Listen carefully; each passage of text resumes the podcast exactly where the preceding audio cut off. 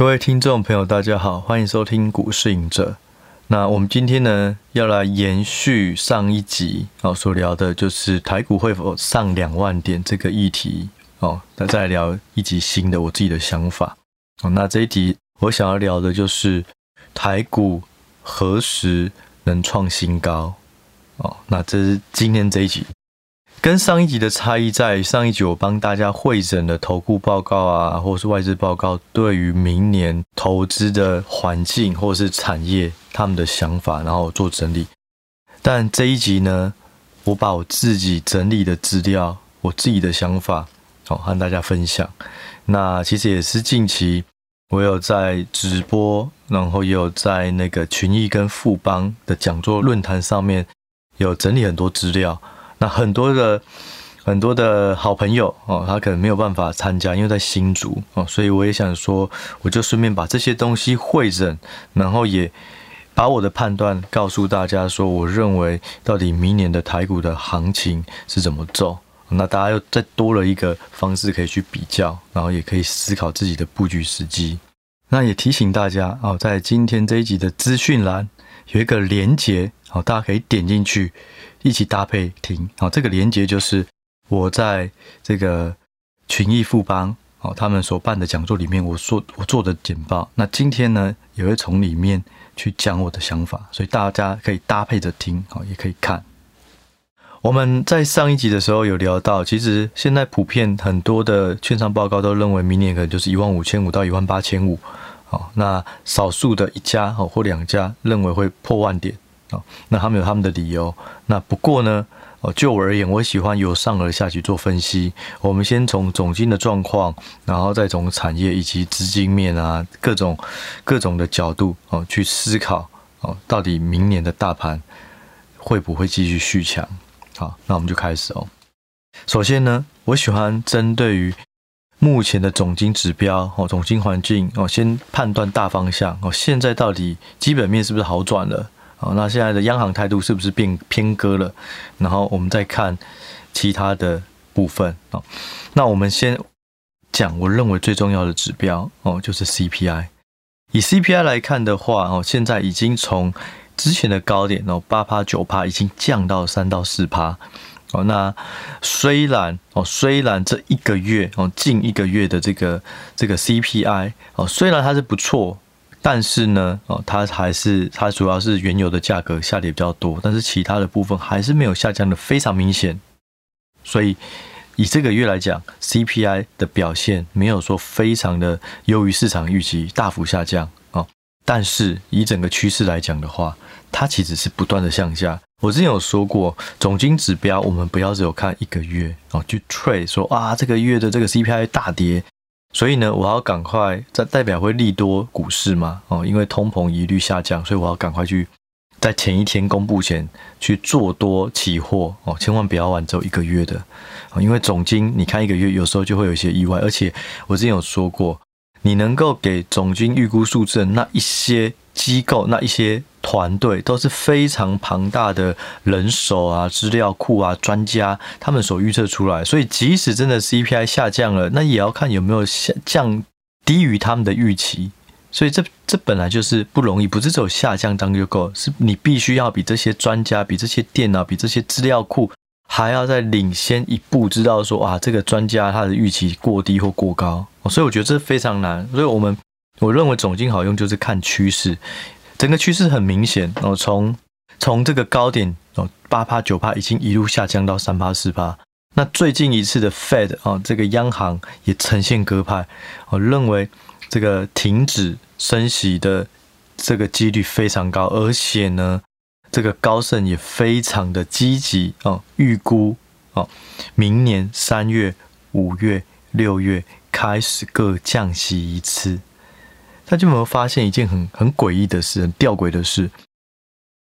我们之前在讲升息的高点的时候，在今年的上半年，甚至在二零二二的下半年，都认为啊，二零二三年的上半年可能顶多到六月就差不多升息结束，然后二零二三年的年底之前会降息一码。结果现在已经到了二二零二三年年底，其实都没有任何的降息。也就是说，大家认为的，在去年之前，大家认为停止升息或是利率的高点哦，其实是不断的被延后，不断的被延后。哦，大家以为很快的就结束，那就马上 CPI 往下窜。其实这个时间点是比大家预期的都还要再久。但吊诡的是什么？这一次大家本来已经想说，哦，那可能要到二零二四年的最快第二季，最慢第四季会降息。哦，结果没想到，Fed 讲完话以后，高盛直接预估三月、五月、六月各降一次。才在上半年，明年上半年可能就降息三次了。就是原本升息是比大家预期还要再慢，才到了高点。可是没想到这次的降息却又比大家所预期的还要再快，快而且又更猛。所以我觉得，是不是 Fed 或是券商报告这些分析师，他们有看到了怎么样的经济疑虑，或是债务的一些？国嗯，政治的一些角力，所以必须要降息，这反而是要留意的哦。因为我上次有提过，就以过去四次的记录哦，一九八零年代的史上大通膨，两千年网络泡沫，两千零八年金融海啸，以及二零一九年 COVID-19 所所造成的这个这个高度的升息以后的开始降息，都是经济衰退一年内发生，并且都伴随着股价下跌。哦所以说，这就是说我我必须一直要强调，降息这件事情，它本身如果它不是只有降息就没了，它的节奏是先停止升息，也就是现阶段股价大涨，哦，不能不一定大涨，但是一定是股价上涨居多哦。除了在两千年网络泡沫是这连停止升息也下跌啊，然后开始降息也下跌。除了是两千年那一段哦，它是没有上涨，它是下跌。但是如果你拉到降息开始降息这个过程，以过去的大多的例子都是开始下跌，哦，开始降息，股市开始下跌，开始回跌哦，这件事情的几率是高的哦。那为什么哦？我帮大家整理几个原因。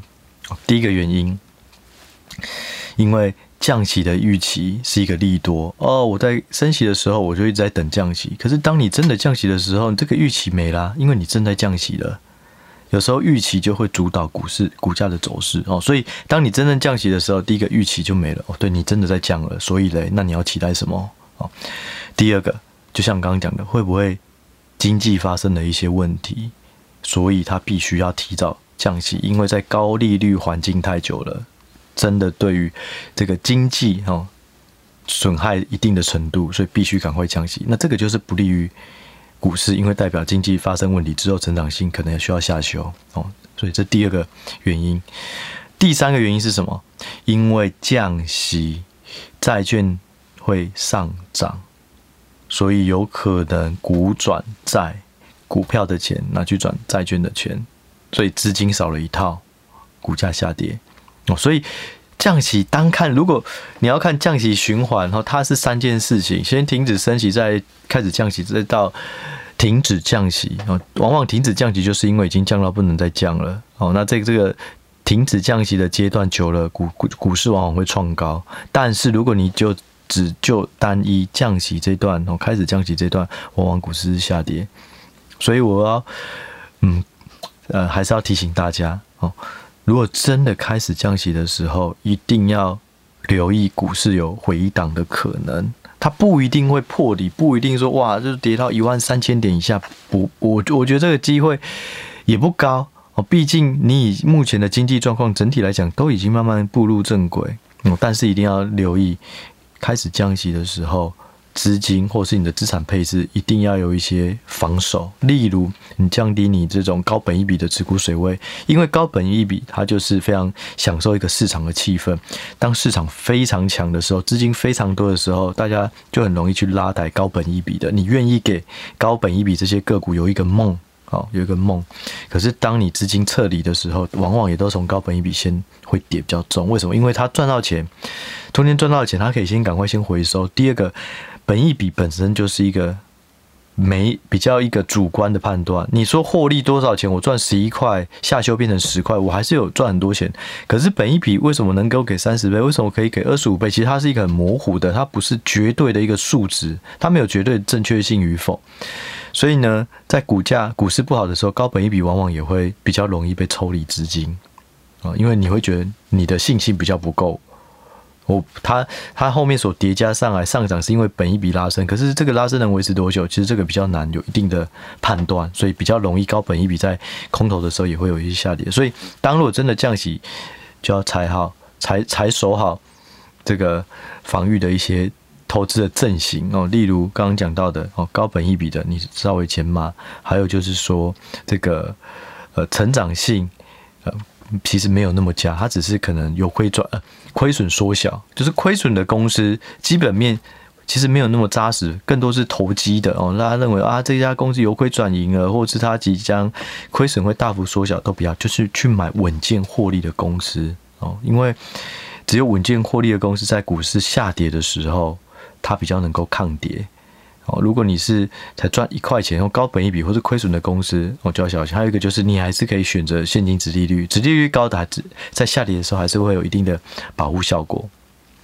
好，我们这我们说比较远了，我们再拉回来。好，所以就以 CPI 降息来讲的话，现在的确停止升息，而且 CPI 也下去，这是非常正面的讯号。对于整个经经济发展基呃基本面的这个变化来讲，哦，大环境其实有转佳。第二个。非农与失业率啊，其实也是慢慢的达到这个 Fed 想要的水准。为什么？因为过去为什么刚刚讲到的升息循环不断的拉长延后哦，大家以为早就已经升息循环结束了，就一直延后。为什么？就是因为就业太强哦。那 Fed 过去也多次表示。他认为他担忧哦，就业如果太强，这个通膨就压不下来。但是现在看到非农的数据开始从二十几万人下降到只有十几万人，那这个趋势应该也会持续慢慢往下。失业率呢，也从历史的低点慢慢增加或缓步的增加。这两个指标就会让 Fed 认为啊，就业终于趋缓了，所以态度上也会转鸽。所以这也是有利于股市哦，或是有利于因为。Fed 的态度很长，就会影响股市，所以如果它转鸽，这也是非常有利于股市。那接下来呢，下一个哦指标就是，我觉得大家可以参考哦，就是财经 M 平方里面有一个叫做 MM 经济预期指数，我很喜欢去看市场预期的东西以及它的变化。这个预期指数呢，就是财经 M 平方哦，它对于各国今年、明年两年的 GDP 预估变化。所以，当这个指数上升的时候呢，代表市场对于这个国家未来的十二个月经济看法是转乐观。那从这个指数来看，我去看到了这个美国、欧元区、台湾、德国、全球都已经从底部哦慢慢盘整向上，也就是说，市场对于这些国家或这些区域的经济成长是有慢慢上修。所以我觉得，诶，那这个也印证了目前的经济环境其实是慢慢改善的，不管是说消费回温，或是库存去化等等，哦，这个也是一个比较正面的指标。那再来，我们再看一个下一个指标是台湾的出口。台湾出口在过去，哦，在几个月前曾经连续了十几个月都是负成长，那终于到了近两三个月，哦，开始出现了一个。呃，正成长哦，也没有很明显正成长，但是就是说负成长已经开始慢慢的这个基期哦，已经慢慢的向上了哦，所以我觉得这个出口也对台股来讲非常重要，因为台湾是电子业是代工大国，所以如果是全球的这个需求慢慢增温哦，那台湾它就在出口上面哦就会很明显的好转，因为台湾就是要靠出口。好，所以出口指标对于台股或对于这个加权指数的成分股的获利，其实影响非常的大。因此呢，如果出口现在慢慢的好转，这也是非常有利于台股发展或是股市继续上攻的一个条件。那最后一个呢，哦，我们要看的就是新订单减掉库存这个指标。我们过去只有看库存去化，其实它是不够的，你还要再加上新订单有没有增加。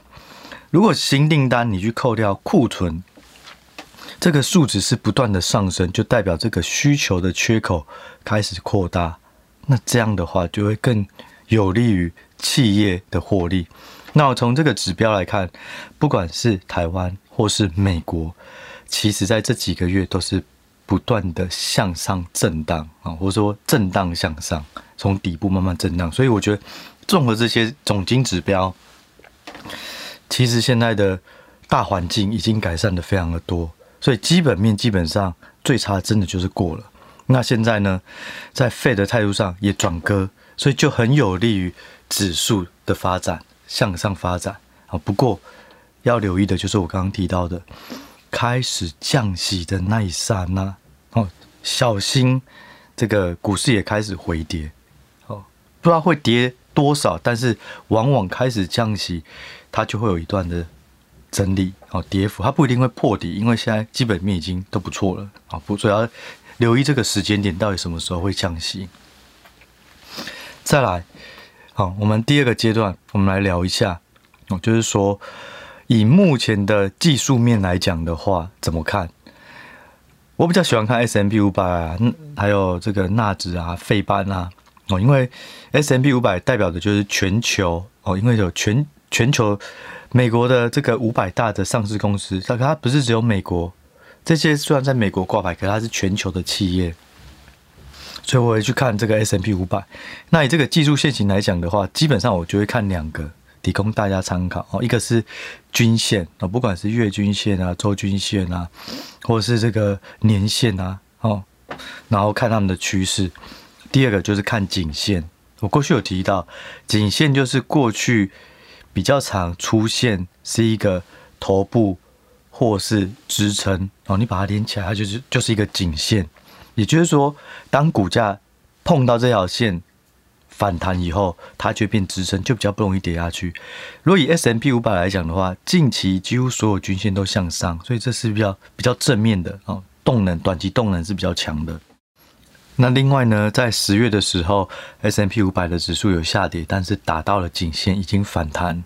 甚至近期道琼都已经率先创高，所以我认为短期走多搭配刚讲的基本面或央行这个方向哦，这个判断应该没有太大问题。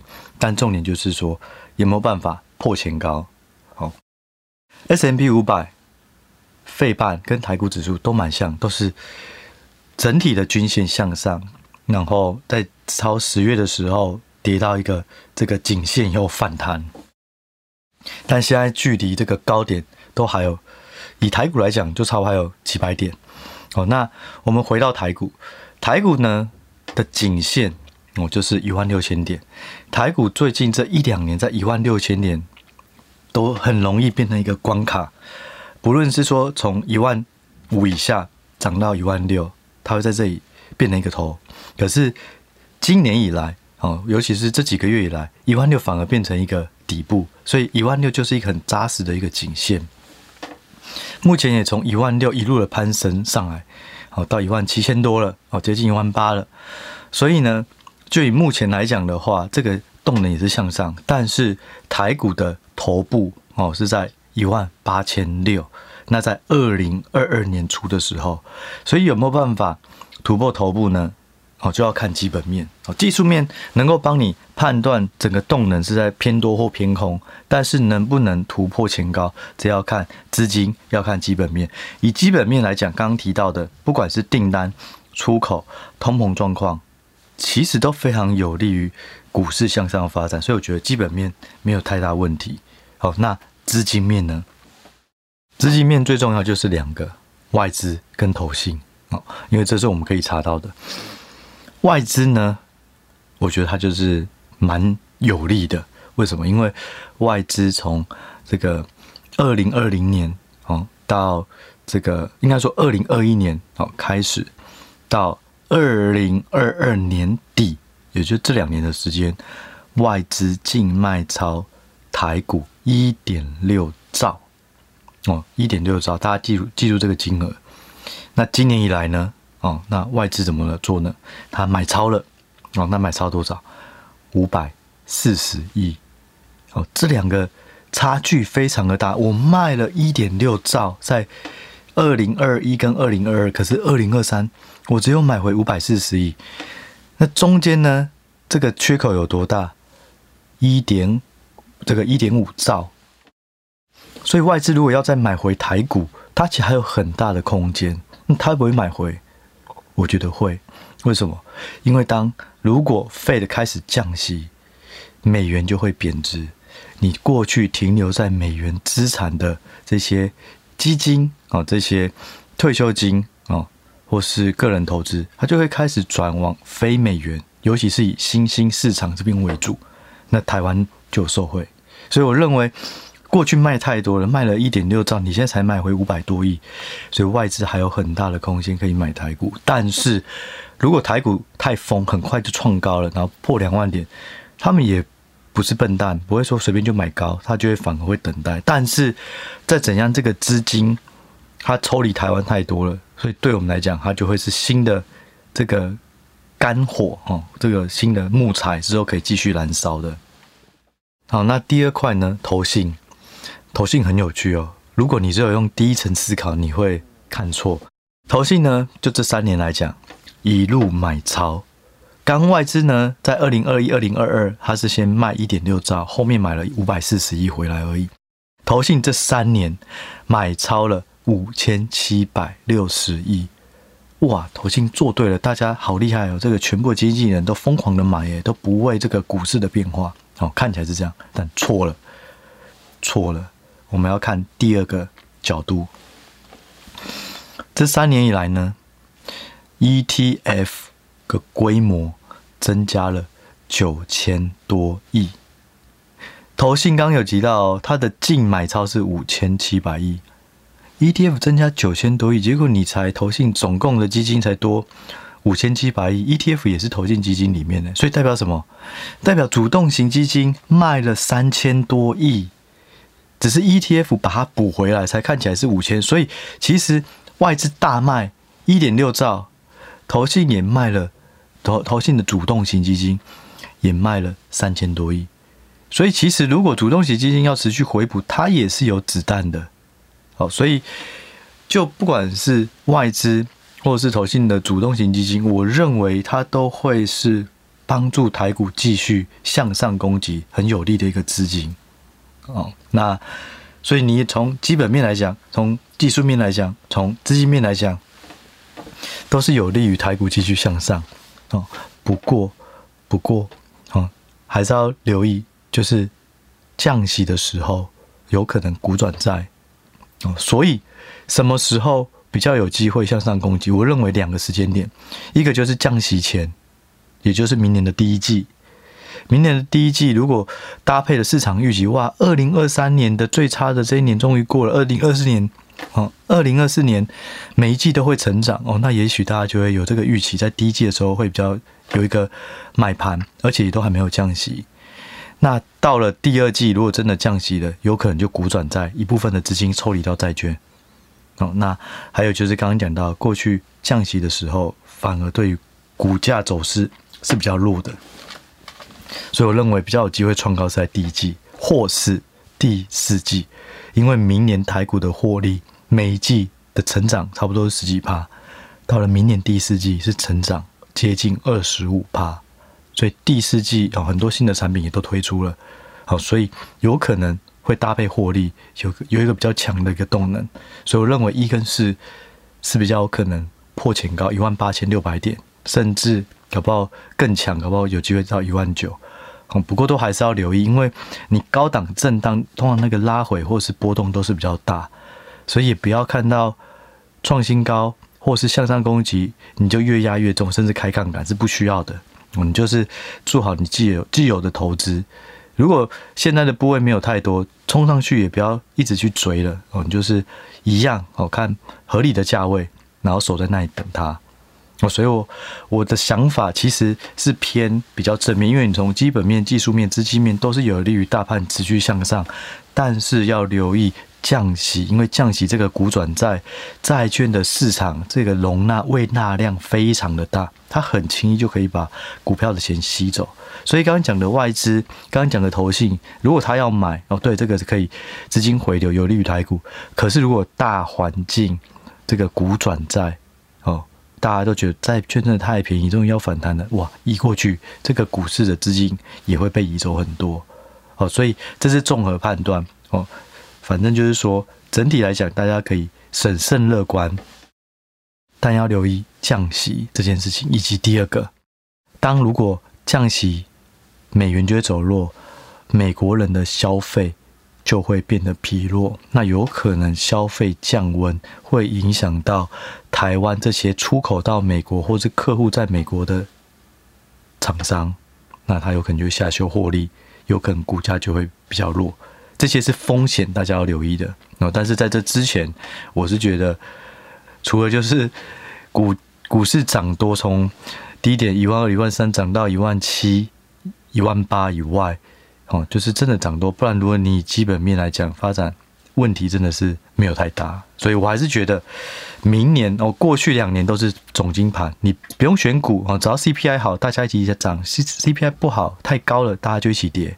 你没有什么太多选股的空间，可是到了明年，选股选产业，你选 AI 选相关的这个产业，就有机会会创造比别人还要好的利润。第二个，你在国家之间的选择也会有很大的差异。好，假设刚刚讲到的，如果美元美元贬值，因为降息的贬值，资金会从美国移到新兴市场，那国国与国之间的涨跌幅也不一定会那么一致了。哦，所以除了从选国家、选产业，哦，这些东西都会影响到明年的绩效表现。但是我认为明年是一个很有机会，如果对于认真研究的人是很有机会做不错的一年。哦，会跟大盘或跟大家的绩效是有比较明显的差异，也就是超额报酬。哦，那到底哪些产业比较好呢？那我们就下一集我来分享，我认为明年可以留意的四个产业。好，那我们今天这集我们就先聊到这，我们就下一集再见喽，拜拜。